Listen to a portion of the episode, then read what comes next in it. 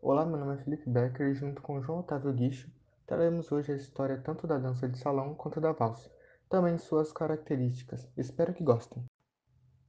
A dança de salão teve origem na corte do rei Luís XIV na França. É possível que na época os pares se abraçassem lateralmente por conta dos soldados carregarem a espada no lado esquerdo. A dança de casal foi levada pelos colonizadores europeus para as diversas regiões das Américas, onde deu origem a muitas variedades à medida em que se mesclavam as formas populares locais, como o tango no argentino, o machixe que daria origem ao samba de grafieira no Brasil, a rabaneira que deu origem a diversos ritmos cubanos como a salsa, o bolero, a rumba e etc. Nos Estados Unidos, o swing surgiu de grupos negros dançando ao som de jazz no início dos anos 1920.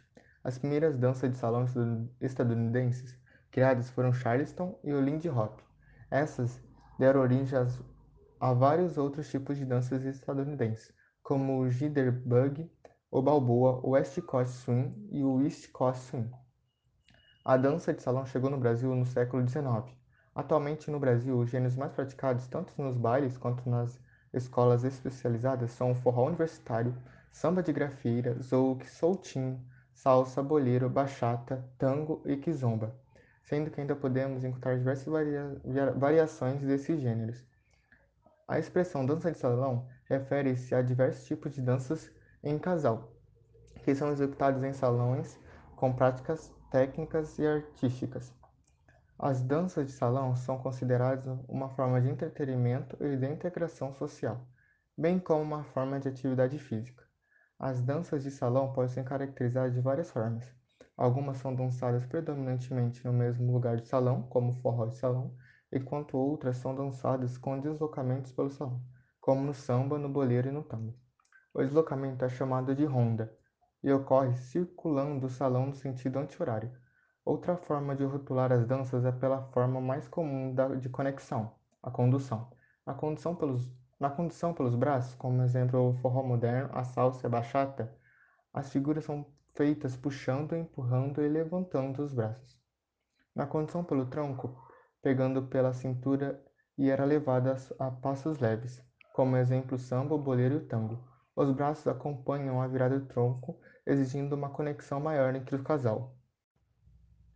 Quando Napoleão Bonaparte foi derrotado em 1815, foi realizado na Áustria o Congresso de Viena, que reuniu a nobreza e os políticos de diversos países com o objetivo de restabelecer os laços entre os países europeus. Nesta ocasião, o músico austríaco Sigismund Neukomm introduziu a valsa entre a da sociedade europeia, o que garantiu a partir de então a presença desse tipo de dança nos palácios e cortes em todo o mundo. Surgiram então algumas diferenças entre a valsa original, a vienense e outras em que se originaram, como a valsa inglesa. O mesmo músico, Sigismund Neukomm, veio ao Brasil em 1816 para ser professor de Dom Pedro I, ao qual ensinou composição e harmonia, e da princesa Leopoldina, a quem ensinou piano. A valsa vienense, introduzida então no Brasil, fez sucesso não só na nobreza, mas em todas as classes sociais, dando origem inclusive a outros ritmos como as populares serestas. Historiadores encontraram no Diário de Neukomm indícios de que as primeiras valsas compostas no Brasil foram de autoria de Dom Pedro I. A valsa é um tipo de dança clássica, embora sua origem tenha sido campestre.